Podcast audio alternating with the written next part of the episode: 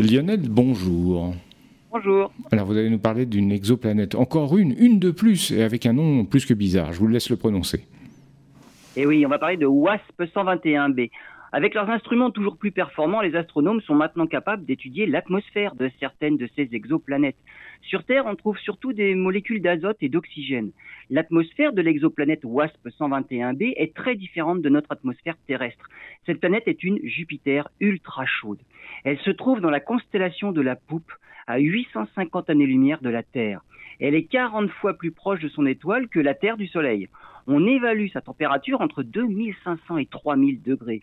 Lorsque la planète passe devant son étoile, les les astronomes peuvent analyser son atmosphère par spectroscopie.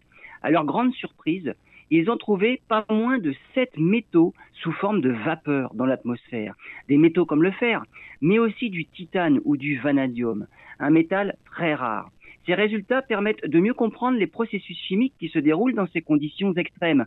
Mais surtout, ces résultats montrent que dans un avenir relativement proche, les astronomes seront capables de détecter des molécules dans les atmosphères des planètes de type Terre, des cibles plus petites, moins chaudes, des planètes privilégiées pour la détection des biosignatures.